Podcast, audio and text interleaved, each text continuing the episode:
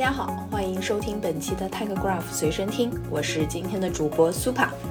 不知道大家对于图技术增强分析和机器学习了解多少？今天我们来为大家介绍一本最新的专门介绍这方面的书，由 O'Reilly 出版的《使用 TechGraph 图技术增强高级分析和机器学习》。很多小伙伴可能已经下载了这本书的早期版本。自去年四月十二日首次发布以来，到今年九月份，历经六次重要更新。目前该书的最新版本已增加到二百二十三页，内容包括图基础、图机器学习、统一 ID、客户三六零和客户旅程分析、初创公司投资分析、欺诈检测和反洗钱、个性化推荐等章节。还没有下载最新版本的小伙伴，可以点击文末的阅读原文，即可免费下载最新的电子书，你就是尊贵的首批读者啦。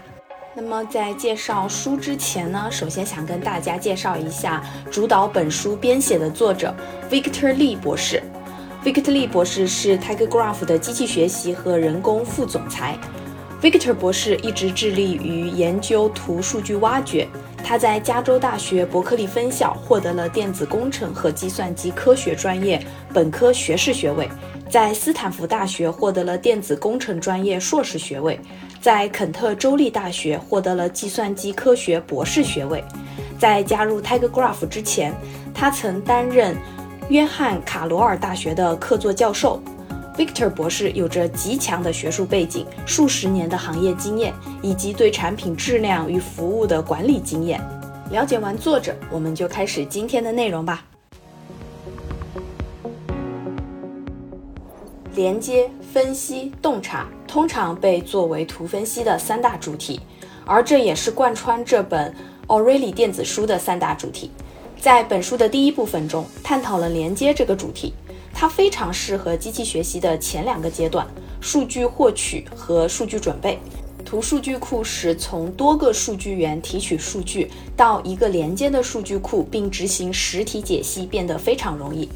分析主题则是以具体的解决方案为例，从设计图 schema 到数据导入，再到查询和分析，一步步非常详细的介绍了如何通过 TigerGraph 强大的图分析能力对关联数据进行图分析。但今天我们将主要围绕洞察这个主题进行讨论，所以如果你想直接阅读完整版内容，可以拉到文章底部点击阅读原文，直接下载电子书。当然，你也可以选择先听我们的介绍，再下载电子书慢慢学习。洞察主题部分提到了我们要认真对待机器学习的核心模型训练。在这本 O'Reilly 电子书的机器学习章节中，您可以详细的看到图如何增强机器学习的中心阶段，即特征提取和所有重要的模型训练。特征就是数据实体的特征或属性，比如一个人的年龄或一件毛衣的颜色。图提供了一个全新的特征领域，这些特征基于实体与其他实体之间的连接方式。这些独特的图特征为机器学习提供了更好的构建模型的原材料。在完整学习机器学习章节后，您将能够掌握以下内容：首先是了解图数据和分析可以改进机器学习的三种基本方法，指出哪些图算法已被证明对无监督学习有价值，提取图特征以丰富监督机器学习的训练数据。描述神经网络如何被扩展到图学习，提供用例来说明图驱动的机器学习，选择合适你的图驱动的机器学习类型。下面我们将和您一起来探索以下几个方面。首先是用于无监督学习的图算法。无监督学习与监督学习、强化学习共同构成了机器学习的三个主要分支。如果你想让你的人工智能系统学习如何完成一项任务，根据你定的类别对事物进行分类或者进行预测，你就需要使用监督学习或强化学习。然而，无监督学习有一个巨大的优势，那就是可以自给自足，随时准备学习。与监督学习不同，你不需要知道正确答案；与强化学习不同，你不需要在公开试错中跌跌撞撞。无监督学习只是通过你所拥有的数据，并报告他所学到的东西。我们可以把每一种无监督学习技术看作是一个对自己的能力和专业有信心的专家。这些专家会告诉我们一些以前没有注意到的信息。无监督学习算法可以通过分析你的客户和销售网络，告诉你什么是你的实际细分市场。其得出的结论可能不是事先预想的年龄和收入群体，但它分析的结果更忠于实际的数据，因此更具参考价值。无监督学习算法可以指出客户的行为是一个异常值，与正常值相差甚远。通过从你的数据，而不是从你先入为主的观念来确定正常值。例如，一个异常值可以指出哪些客户可能会流失，选择竞争对手的产品或服务。我们从图数据中学习的第一种方式是通过应用图算法来发现数据的模式或特征。现在我们来看看其他更深入的图算法系列。这些新算法的特点是，它们寻找或处理模式，它们都可以被归类为图的模式发现或数据挖掘算法。首先是社区检测算法。当人们形成自己的社会关系时，他们会自然地分成不同的群体。毫无疑问，你在学校、工作、娱乐和在线社交网络中都观察到了这一点。我们形成或加入社区，然而图可以描述任何类型的关系，所以了解你的数据中其他类型的社区是很有价值的。用例包括，在一组高度互联的当事人、机构、地点、计算机网络之间发现异常交易，并考虑这是否可能是金融犯罪；寻找高度关联和相互依存的软件、法规、基础设施。他们相互联系是好事，还是一个令人担忧的迹象？及一些组件无法像预期的那样独立存在。另外，在科学领域，如生态学、细胞生物学、化学等，发现一组高度相互作用的物质或蛋白质是依赖的证据，并可以提出对这种依赖的解释。社区检测可以与其他算法结合使用，例如，首先使用 PageRank 或中心度算法来找到特定的实体，然后找到他们所属的社区。你也可以调换顺序，先找到社区，然后计算该社区内有多少值得关注的当事人。下面是相似度算法，处于同一社区并不一定是相似性的指标。例如，一个诈骗团伙是一个社区。但它需要不同的人扮演不同的角色。此外，一个社区可以由不同类型的实体组成。例如，一个以运动队为中心的社区可以包括个人、销售球迷用品的企业、聚会活动、博客文章等。如果你想知道哪些实体是相似的，你需要一个不同的算法。参加相同活动和购买相同用具的球迷在直觉上似乎是相似的。为了确定这一点，我们需要一个定义明确的方法来评估相似性。能够高效和准确地测量相似性是企业最重要的工具之一，因为它是个性化推荐的基础。我们都见过亚马逊或其他电子商务网站上的推荐，建议我们考虑一个产品，因为其他像你一样的人买了这个。如果供应商对像你这样的人的概念过于宽泛，他们可能会做出一些很傻的推荐，让你感到厌烦。他们想利用他们知道或推断的关于你和你的兴趣的几个特征来过滤各种可能性，然后看看类似的客户是怎样做的。这种相似性不仅用于推荐，也用于检测到特别关注的情况后的后续行动，比如安全漏洞或某种犯罪。我们发现了这个案例，那么有没有其他类似的案例呢？仅仅找到相似的东西，并不一定是机器学习。在本书中，我们可以详细了解基于图的相似度和领域相似度，以及第三种类型——角色相似度。这可以被认为是无监督机器学习。角色相似度深入迭代的查看图，以完善其对图的结构模式的理解。相似度值至少是其他三种机器学习任务的先决条件，即聚类、分类和链接预测。聚类是将相近的事物归为同一组，相近不一定是物理上的接近，它意味着相似。人们经常混淆社区和聚类，社区是基于连接的密度，而集群是基于实体的相似度。分类是决定一个项目应该被放在几个预定义的类别中的哪一个。一个常见的原方法是说，一个项目应该和那些有已知类别的类似项目放在同一类别中。如果一个东西看起来像鸭子，走路也像鸭子，那么我们就可以得出结论，它是一只鸭子。连接预测是通过计算来猜测一种关系，这种关系目前不存在于数据集中。但在现实世界中确实存在或将存在，在许多情况下，有类似邻居的实体很可能有类似的关系。这种关系可以是任何东西，人与人之间的关系、金融交易或工作变动。调查员、精算师、赌徒和营销人员都试图做准确的链接预测。正如我们所看到的，相似性已经是众多机器学习任务的先决条件。你可以阅读本书中机器学习章节，了解更多基于图的相似度、领域相似度、Jaka 的相似度、余弦相似度、角色相似度等。最后一种算法是频繁模式查找算法，计算机科学家将此称为频繁子图挖掘任务，因为一个连接模式就是一个子图。这项任务对于理解自然行为和结构特别有用，例如消费者行为。社会结构、生物结构，甚至是软件代码结构。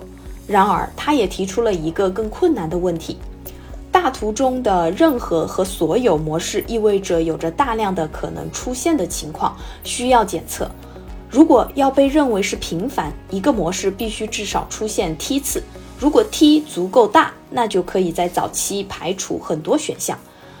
本书中的例子将为你显示 T 是如何用来排除小模式的，这样就不需要考虑将它们作为更复杂模式的构建。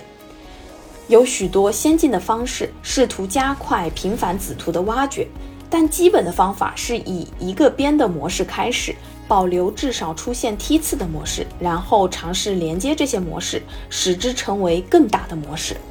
下面为大家介绍为有监督和无监督的机器学习提取图特征。在前面我们展示了如何使用图算法来进行无监督的机器学习。在大多数这些例子中，我们把图作为一个整体来分析，以发现一些特征，如社区或频繁模式。在本书中，你将学习图如何提供额外的有价值的特征来描述和帮助你理解你的数据。图特征是一种基于图中连接模式的特征。一个特征可以是局部的，归属于单个顶点或边的领域，或者是全局的，与整个图或子图有关。在大多数情况下，我们对顶点特征感兴趣，即一个顶点周围的领域特征。这是因为顶点通常代表了我们想用机器学习来建模的现实世界实体。当一个实体有几个特征，并且我们将这些特征按标准顺序排列，我们称这个有序的列表为特征向量。你可以将一个顶点的实体属性与它的图特征连接起来，形成一个更长、更丰富的特征向量。我们还将研究一种特殊的独立的特征向量，称为嵌入，它概括了一个顶点的整个领域。这些特征可以提供洞察力。但它们最强大的用途之一是丰富监督下的机器学习的训练数据。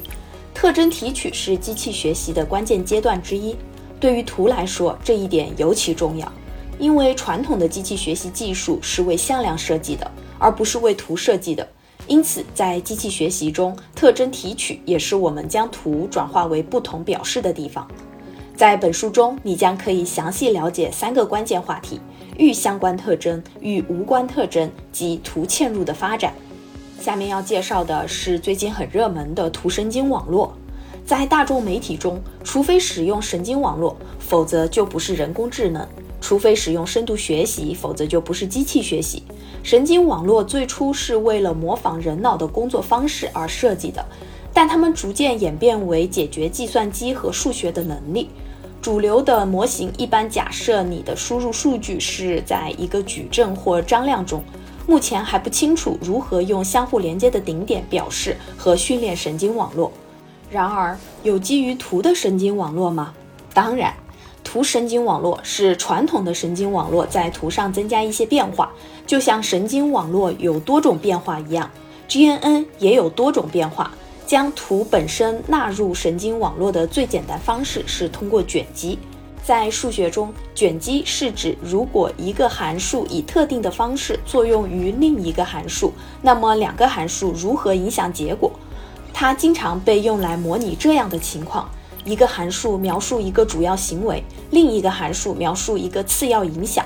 例如，在图像处理中，卷积考虑到了相邻的像素，以改善边界的识别。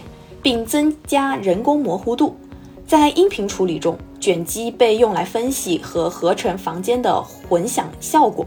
卷积神经网络，简称 CNN，是一个在训练过程中包括卷积的神经网络。例如，你可以使用一个 CNN 进行面部识别，CNN 会系统的考虑到相邻的像素，这是分析数据图像时必不可少的任务。图卷积网络，简称为 GCN，是一种在学习过程中使用图便利作为卷积函数的神经网络。对于图来说，我们希望每个顶点的嵌入都包括与其他顶点的关系信息。我们可以使用卷积的原理来实现这一点。在本书中，我们可以看到示例演示 GCN 如何在无监督学习模式下使用。这里没有提供训练数据或目标函数。我们只是将顶点的特征与它们的邻居合并。令人惊讶的是，你仍然可以从一个无监督的、未经训练的 GCN 中获得有用的结果。GCN 体系结构足够通用，可以用于无监督、有监督、半监督，甚至强化学习。GCN 和普通前馈神经网络之间的唯一区别是增加了将向量的特征与其相邻向量的特征聚合的步骤。GCN 基本模型的一个局限性是，它对顶点加邻居的特征做了一个简单的平均。我们想对这个卷积进行更多的控制和调优。此外，不同顶点的邻居数量的巨大变化可能会导致训练困难。为了解决这个限制，GraphSage 被引入进来。与 GCN 一样，这项技术也结合了来自邻居的信息，但它的做法有些不同。为了使来自邻居的学习标准化，GraphSage 从每个顶点采样固定数量的邻居。在 GraphSage 中，邻居的特征根据选定的聚合函数被组合起来。该函数可以是加法，如 GCNs，可以使用任何与顺序无关的聚合函数，具有随机顺序的 LSTM 和最大值的效果很好。一个 GraphSage 的网络有 k 层，每层都有自己的权重集。除了像 GCN 那样对全图进行训练外，你还可以只用一个顶点的样本来训练 GraphSage。事实上，GraphSage 的聚合函数使用同等大小的邻域样本，这意味着你如何安排输入并不重要。这种安排的自由度使你可以用一个样本进行训练，然后用不同的样本进行测试或部署，因为它可以从样本中学习。所以，GraphSage 进行了归纳学习。相比之下，GCN 直接使用凝结矩阵，这迫使它使用顶点按特定顺序排列的完整图，用完整的数据进行训练，只为这些数据学习一个模型。从样本中学习是否对你的特定图有效，取决于你的图的结构和特征是否遵循全局趋势。如一个随机子图看起来与另一个类似大小的子图相似，再比如森林的一个部分看起来很像森林的另一个部分。对于一个图的例子，假设你有一个客户三六零图，包括一个客户与你的销售团队、网站、事件、他们的购买行为以及你能够获得的所有其他概况信息的所有互动。去年的客户是根据他们购买的总金额和频率来评定的。可以合理的预期，如果你用 GraphSage 与去年的图来预测客户的评级，它应该能够很好的预测今年的客户评级。正文中的表总结了我们所介绍的 GCN 和 GraphSage 的所有异同点，供大家参考。最后我们要介绍的是比较图机器学习方法的部分。本章涵盖了许多从图数据中学习的不同方法，但它只是触及了表面。